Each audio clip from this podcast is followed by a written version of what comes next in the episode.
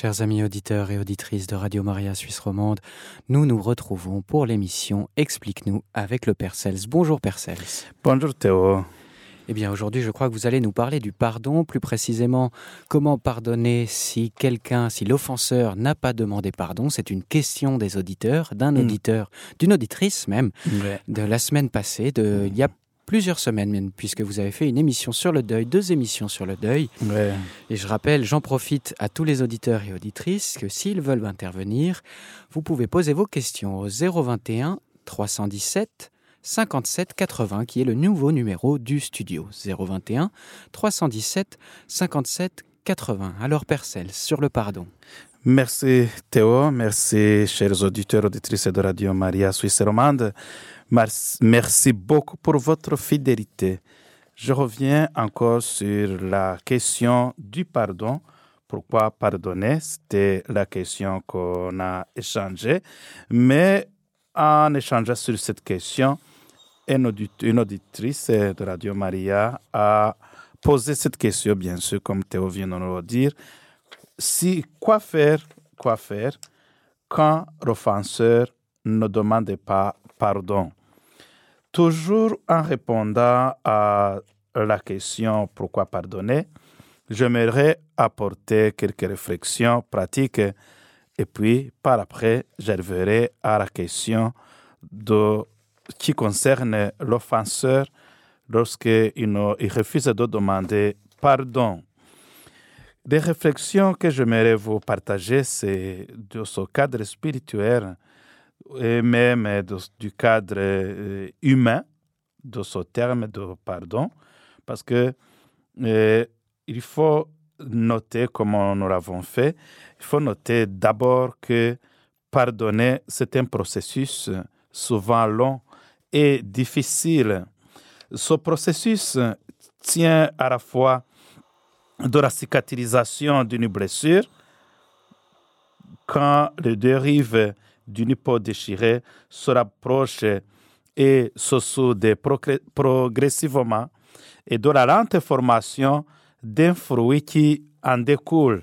Le fruit qui découle du pardon, nous l'avons aussi noté, c'est cette relation nouvelle, une, nouvelle relation apaisée.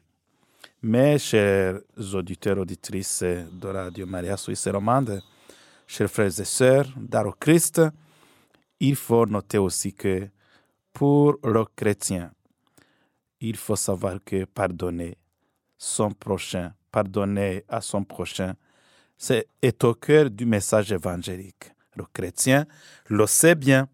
Le chrétien sait bien fort que pardonner à son prochain est au cœur du message évangélique. Et c'est au cœur de la mission de Jésus, pas seulement comme témoin et prophète du pardon accordé par Dieu, mais aussi et surtout comme médiateur de ce pardon auprès de Dieu au jour où celui-ci décida de s'offrir en surabondance sur la croix. De son côté, Saint Paul, à la suite du Christ et de la prédication des apôtres, a fortement insisté aussi sur la nécessité de placer le pardon à la base des relations qui structurent la communauté chrétienne et lui permettent de survivre malgré la force destructrice de l'orgueil, de la jalousie, de la passion, de l'égoïsme et de l'indifférence.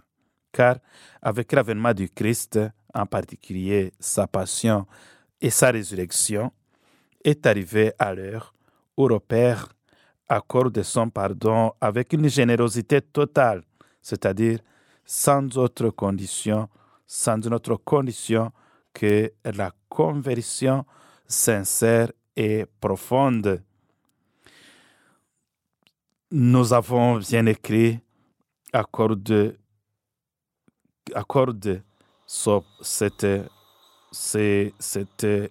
ce pardon est accordé, mais ce, ce- ce pardon doit être aussi demandé. C'est un processus. Le Seigneur nous invite à pardonner. Les, les, les évangiles, les évangiles, les évangiles nous invitent à ça.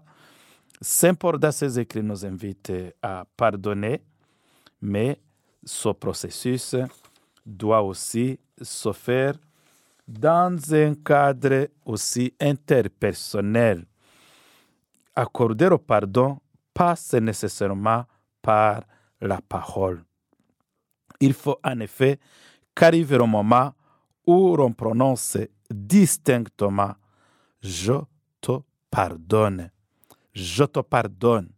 Il faut arriver à accorder le pardon en prononçant cette parole. Je te pardonne. C'est d'autant plus important que des mots de violence, de mépris, de médisance ou de calomnie ont sans doute été proférés à l'occasion de l'offense. Lorsqu'on offense, il y a des mots de mépris, de médisance, de calomnie qui, qui sont annoncés, qui sont prononcés. Il convient alors, frères et sœurs, d'effacer ces derniers autant que possible et de les remplacer par les paroles qui reconstruisent la relation. remplacer, par, remplacer ces paroles par un vocabulaire de la réconciliation.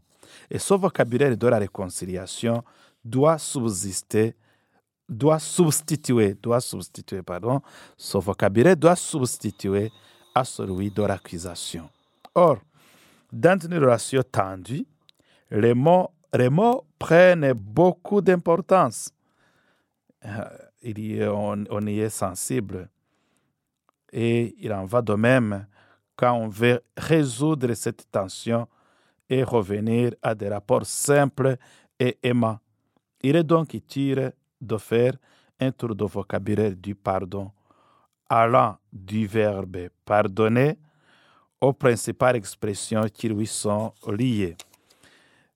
Prononcez cette parole aussi, je te pardonne.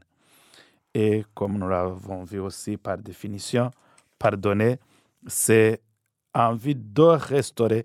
On pardonne pour restaurer une relation de bienveillance avec une personne ou parfois plusieurs personnes quand l'attitude de celle-ci l'a profondément abîmé.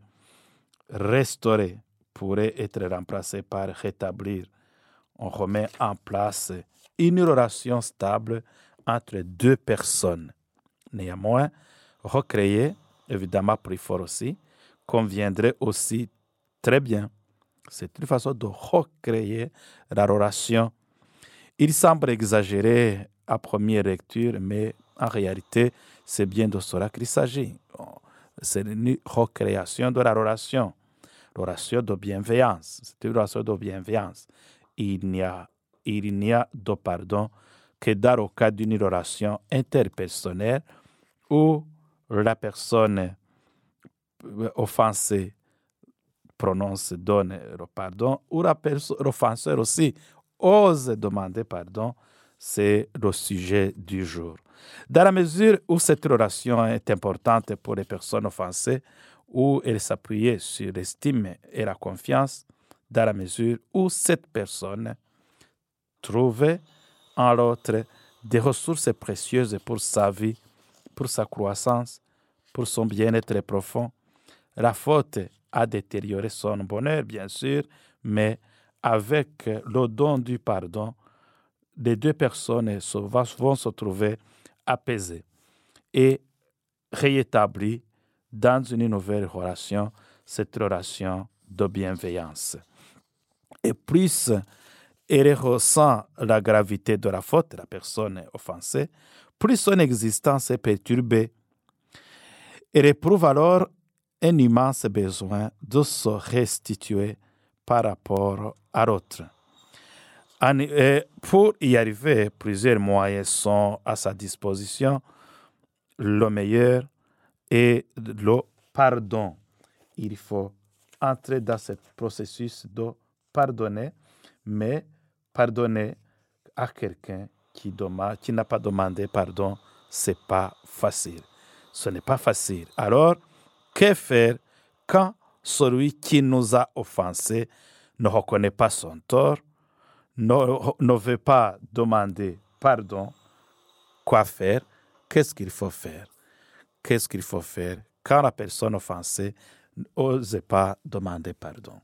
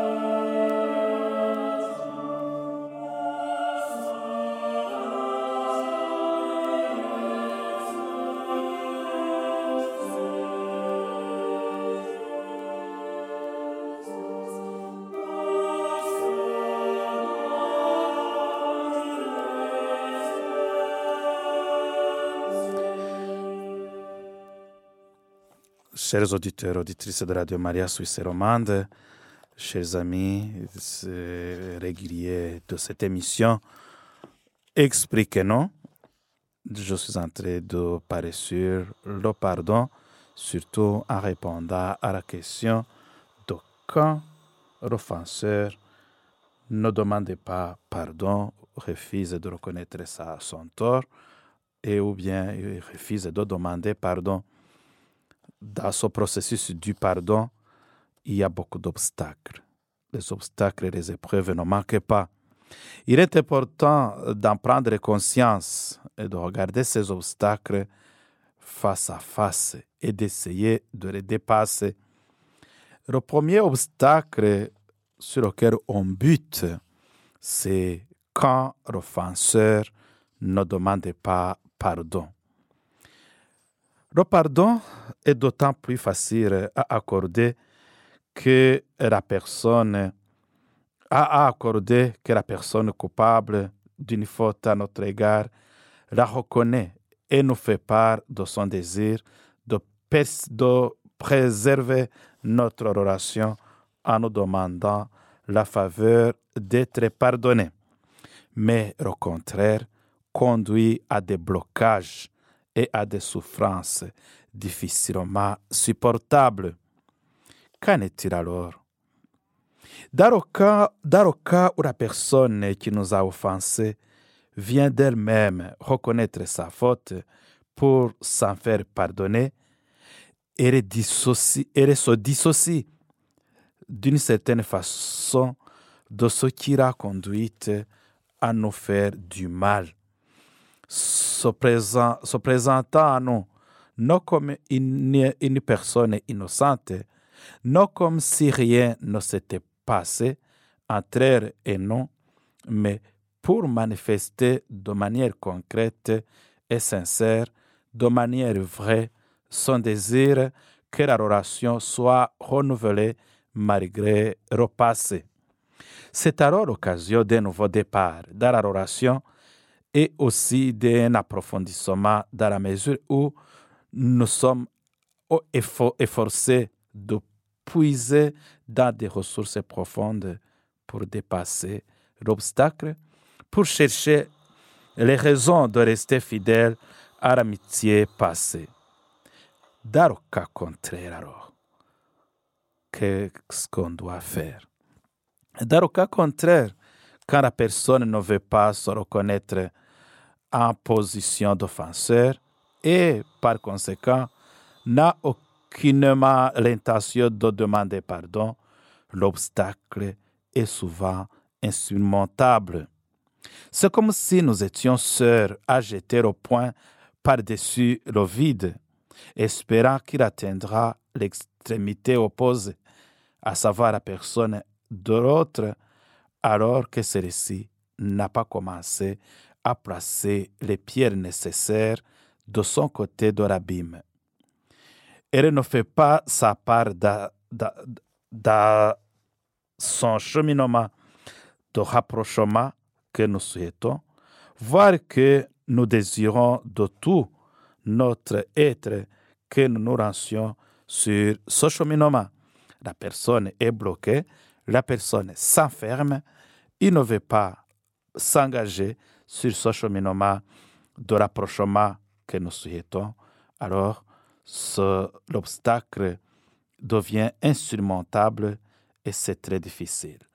La personne s'arrête là où nous l'avons trouvé au moment de la faute, donc de l'autre côté d'une relation qui est devenue vide, ou de l'autre côté d'un mur, d'un vide, d'un obstacle qu'elle ne reconnaît pas.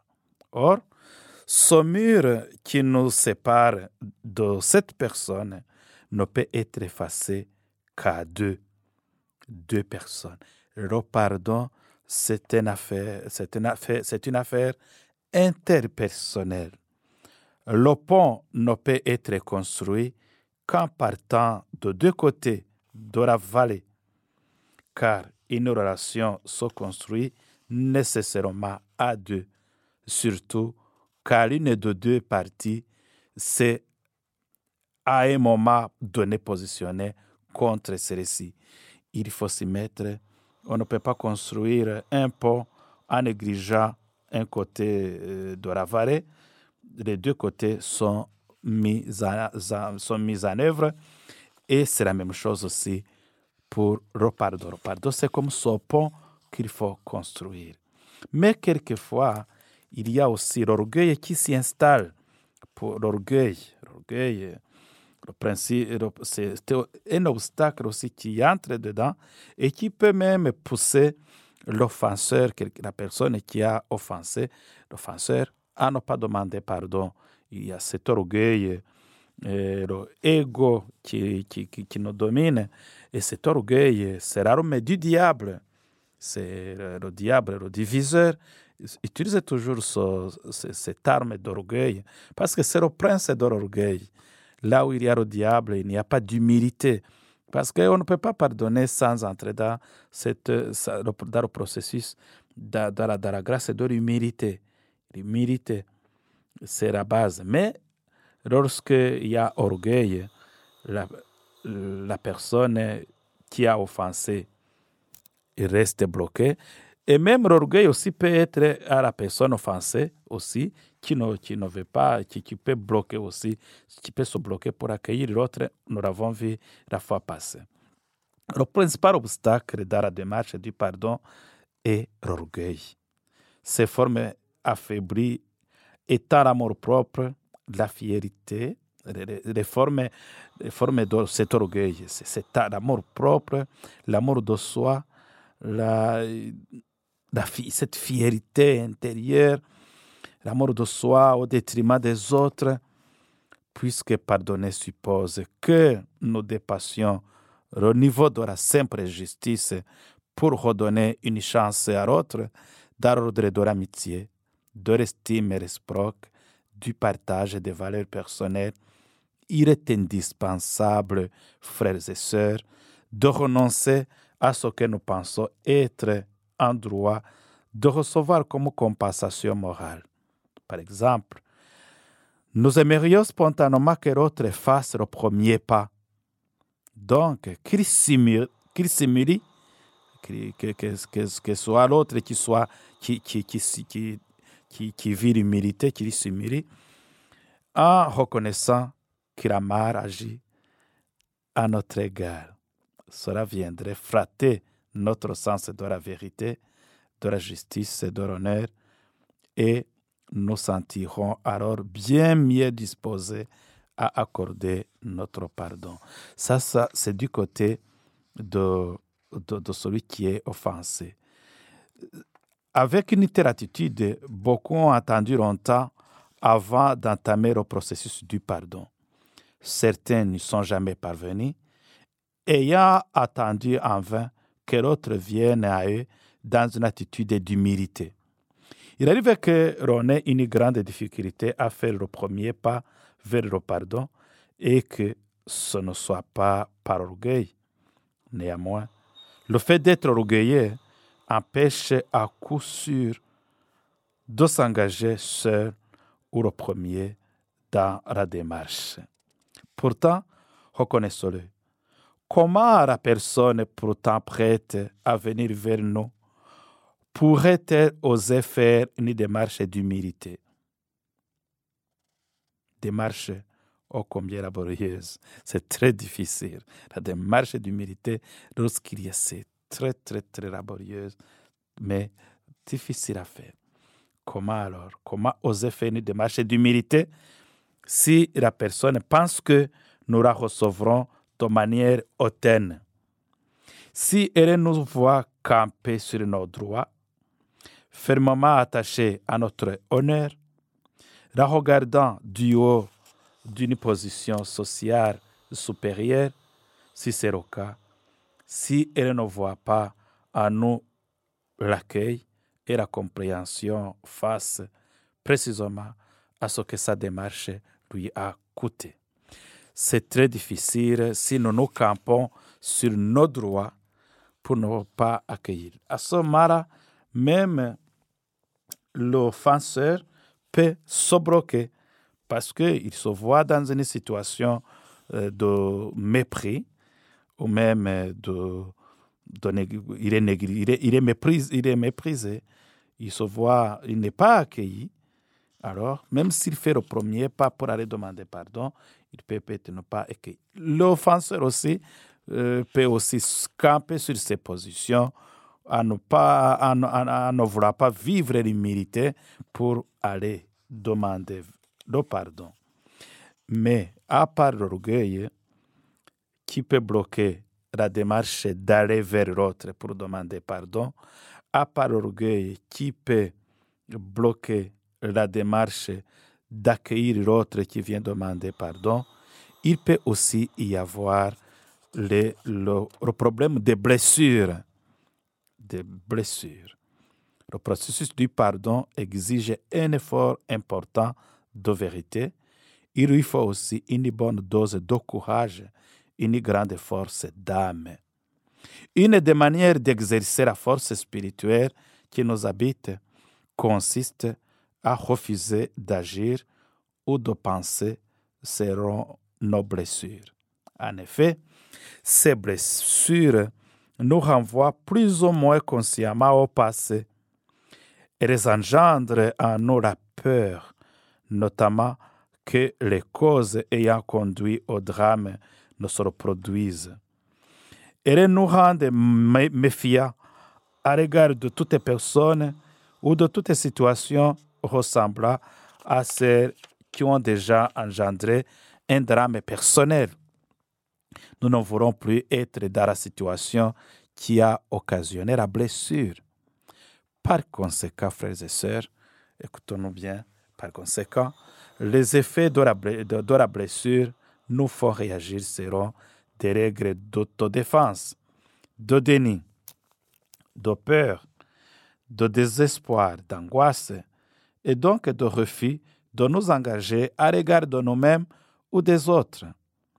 Et la double sensation d'indignité et d'infériorité peut même nous pousser à baisser les bras dès qu'il s'agit de nous valoriser, de nous évaluer en bien et même de nous, appuyer sur les amis, les vrais, les vrais amis. Et ces blessures, si elles ne sont pas clairement mises en lumière et si nous ne refusons pas de lutter contre leurs effets, ces blessures sont évidemment un frein terrible dans la démarche du pardon et de la réconciliation. Il faut le reconnaître, l'obstacle apparaît le plus souvent comme infranchissable. Nous craignons que la cicatrice ne s'ouvre de nouveau pour ne plus se refermer. Nous protégeons la cicatrice. Avant de déclarer forfait et d'abandonner le projet d'une réconciliation, il faut avoir recours aux ressources qui nous habitent, souvent insoupçonnées. De ce fait, plus la blessure est grande, plus il faudra puiser dans nos énergies profondes pour restaurer la relation ou l'améliorer. Il faudra aller rechercher un lieu plus profond que la souffrance, plus vivifiant que le souvenir, plus souple que le handicap psychologique.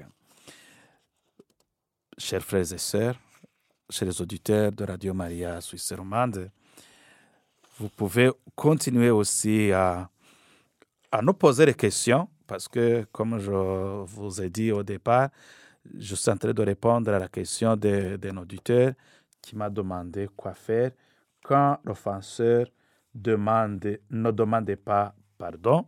Je vais donc montrer qu'il y a, il peut y avoir des obstacles, comme des blessures, comme l'orgueil, qui peut bloquer les deux parties, mais surtout la partie de l'offenseur pour demander pardon. Et puis, à ce moment-là, on ne peut pas avancer, on s'enferme, chacun reste sur, sa, sur son côté et on ne peut pas vivre le pardon véritable.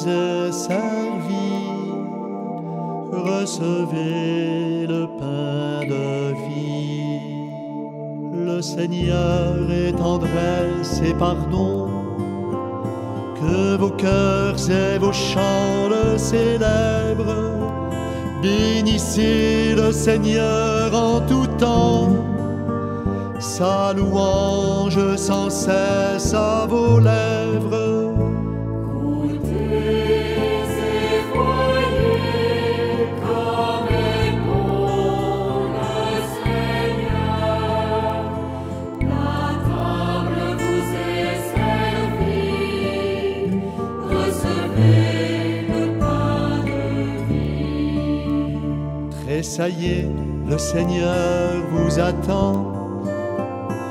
Il entend ses enfants qui l'appellent. Suppliez le Seigneur en tout temps. Rien ne manque à tous ceux qui le cherchent. Au désert, il vous ouvre un torrent. Il envoie sa parole sur terre Écoutez le Seigneur en tout temps, la fraîcheur de son puits désaltère.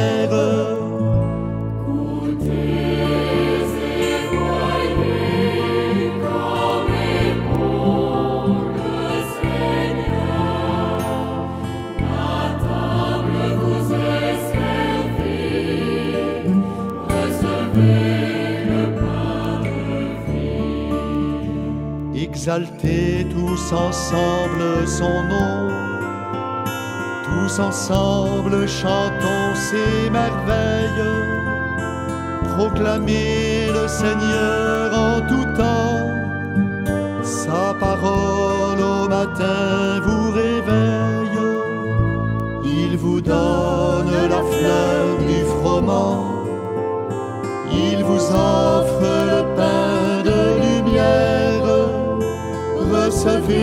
le Seigneur en tout temps, et la paix gagnera les frontières.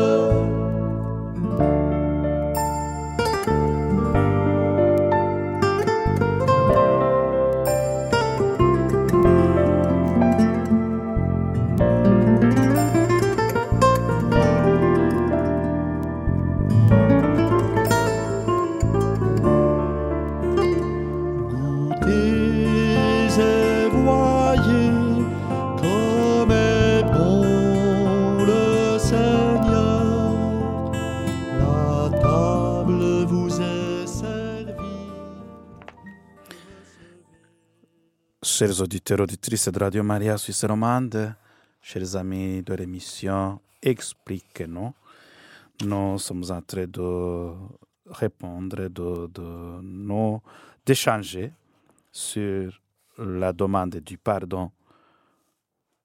Pourquoi il faut demander pardon? Pourquoi demander pardon? Et comment se mettre en route vers la demande du pardon? On a parlé abondamment sur pardonner, pourquoi pardonner, mais pourquoi demander pardon?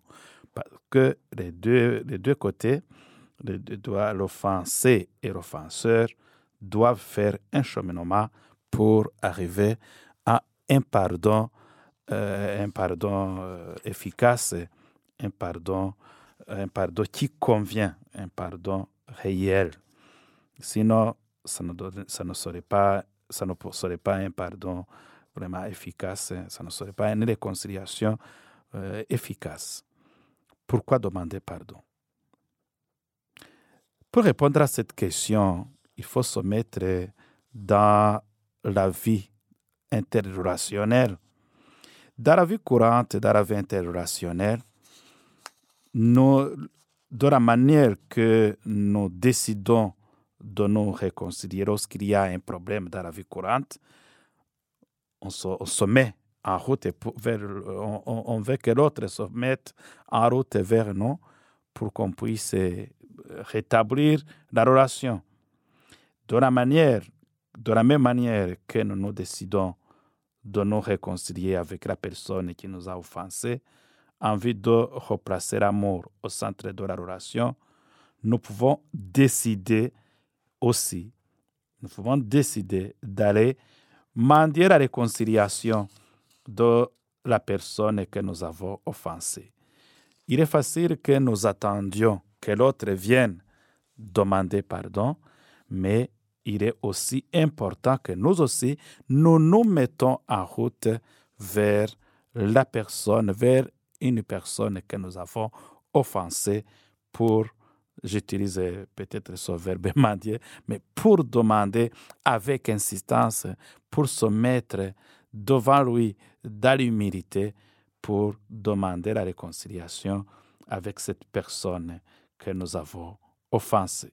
Autrement dit, après avoir offensé une personne que nous côtoyons régulièrement, voire avec laquelle il y a eu une belle histoire de complicité, de grands moments de partage ou qui s'est rendu responsable de nous, le besoin de combler la distance, de modifier le regard que, que, nous porte, de retrouver une relation d'estime mutuelle, de partager, va nous faire dépasser toute une série d'obstacles, de vrais ou le plus souvent de fausses excuses. Encore, faut-il être convaincu de, l'urgence de cette réconciliation, ce qui n'est pas toujours évident, hélas. L'indifférence, la banalisation des relations interpersonnelles au profit du quant à soi, les candidats comment, comment il va m'accueillir, ou bien cet orgueil qui, qui, engendre pas mal de questions dans nos cœurs, peut bloquer la sollicitation d'une multitude d'autres relations qui peuvent aussi s'enchaîner. Ça bloque, ces questionnements intérieurs bloquent beaucoup d'initiatives qui peuvent nous pousser à reconstruire une bonne relation. Mais il faut savoir que nul n'est interchangeable. C'est une illusion de recroire. Personne ne peut en, replacer une autre, aussi modeste que soit-il. Une relation brisée par notre faute nous ampute de deux manières. D'abord, parce que nous avons perdu une dose d'amour, d'estime, de soutien amical. Le regard que la personne offensée avait sur nous, dans lequel nous retrouvions encouragement, stimulation écoute, nous manque. Nous ressentons l'absence de ce prolongement de nous-mêmes en elle, de ce plus qu'elle nous apportait dans son regard. Nous comptions, nous nous retrouvions. Après la faute, la personne est devenue opaque et la relation devient aussi pesante. Ensuite, parce que la culpabilité aussi nous impute de cette liberté d'esprit qui nous rend audacieux dans nos rapports avec les autres. La culpabilité. Là, c'est la conscience aussi qui est engagée là-dedans. Nous allons plutôt chercher à nous défendre, à nous protéger, à fuir les regards qui nous paraissent accusateurs. Et cette attitude est vraiment mortifère. Cette attitude est paralysante car nous sommes faits pour exister en paix avec notre conscience et dans nos relations avec les autres. Si notre entourage porte un regard faussement accusateur sur nous, c'est dur. Si nous portons sur lui un regard chargé de culpabilité, c'est encore plus difficile à vivre.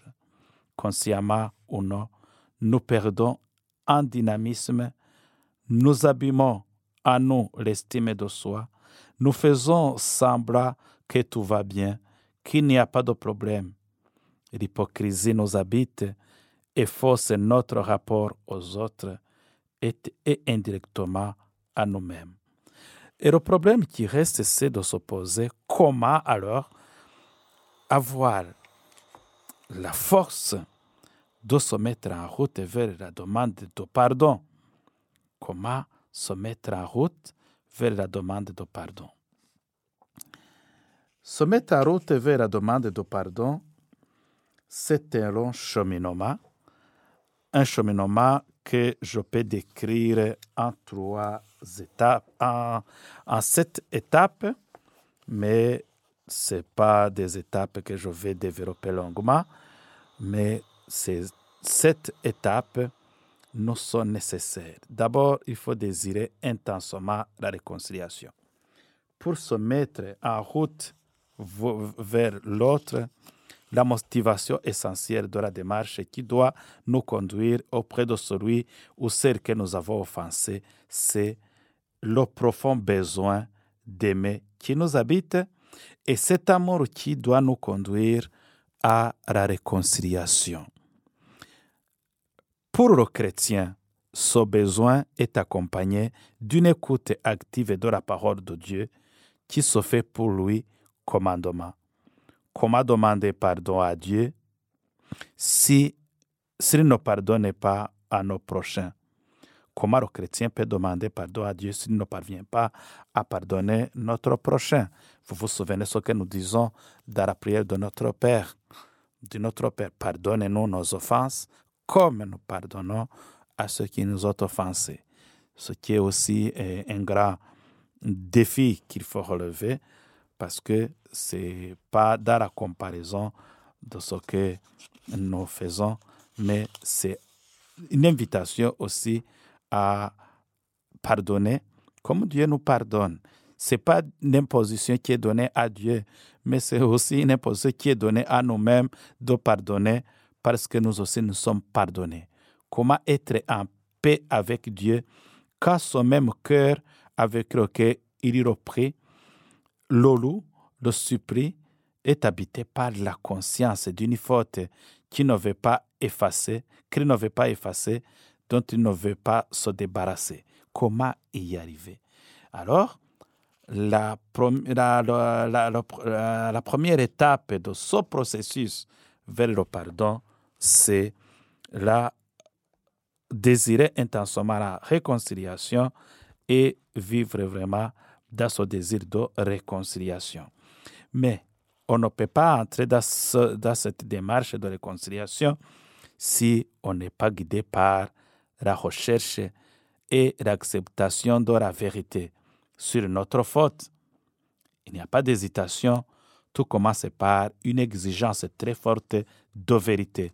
Et d'abord sur nous-mêmes, puisque nous sommes responsables, au moins à partie, d'un échec, d'une rupture, d'une injustice, d'une trahison, il nous faut reconnaître cela comme on accepte décidément d'être malade, d'autres maladies, pour aller voir le médecin, y compris une maladie qui nous diminue à nos propres yeux, sans, sans cette étape de vérité sur notre mode de vie, sans cet acte de libération que la, reconnaissance lucide de nos limites et de nos erreurs, il n'y a aucune guérison possible. Nous devons nous, nous saisir de notre mal comme des linges sales et plutôt que de l'oublier sous une meuble, le cacher derrière les corbeilles. Non, il faut mettre tout au clair, vivre la vérité de la faute qui s'est passée, bien savoir nommer cette faute pour pouvoir aller demander pardon. La vérité aussi entre dans les excuses.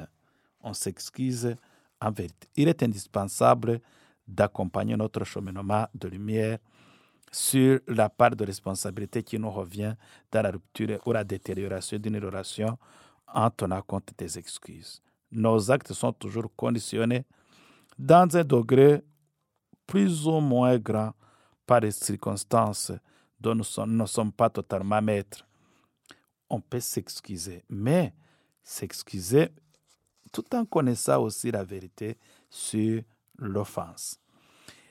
On ne peut pas vivre le pardon ou bien on ne peut pas aller demander pardon sans être guidé par l'humilité.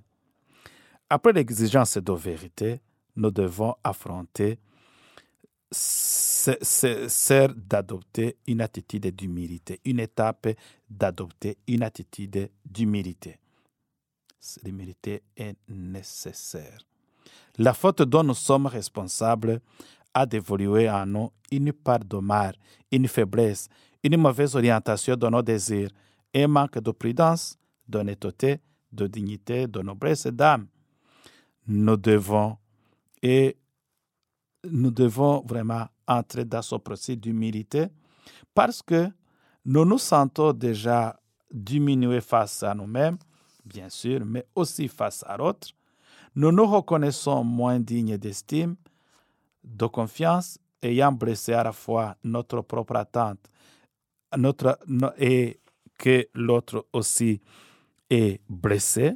Nous, nous, avons, nous sommes blessés à nous-mêmes et nous avons blessé aussi l'autre parce que c'est la double conséquence de, de la faute, de l'offense. Alors, au lieu de, nous, de, chercher à nous mettre dessus ou bien à, à nous cacher derrière l'estime qui n'est plus, il faut savoir vivre l'humilité. Nous présenter à une personne pour lui demander pardon, c'est nous exposer à son jugement sur notre comportement. Une étape souvent difficile. Une véritable mise à l'épreuve de notre sincérité, de notre regard sur nous-mêmes et sur notre milieu de vie. Mais c'est aussi espérer recevoir d'elle cet amour qui nous semble prioritaire dans la relation. Et cette espérance met dans une attitude de fragilité, de dépendance,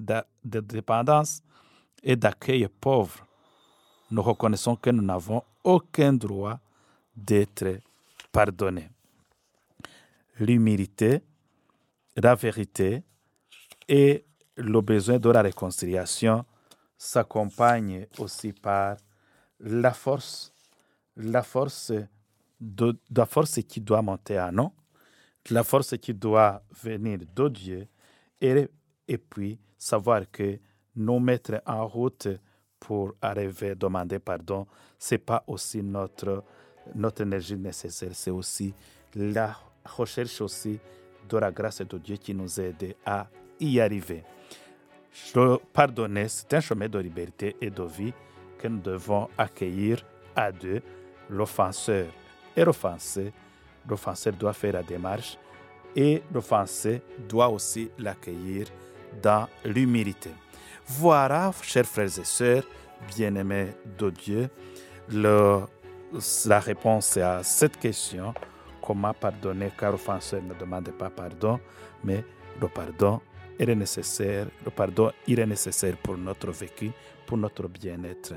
Je termine ici cette émission en demandant aussi la bénédiction de Dieu et sa grâce pour notre cheminement vocationnel de chrétiens et de relations interpersonnelles. Que Dieu Tout-Puissant nous bénisse et nous protège au nom du Père et du Fils et du Saint-Esprit. Amen.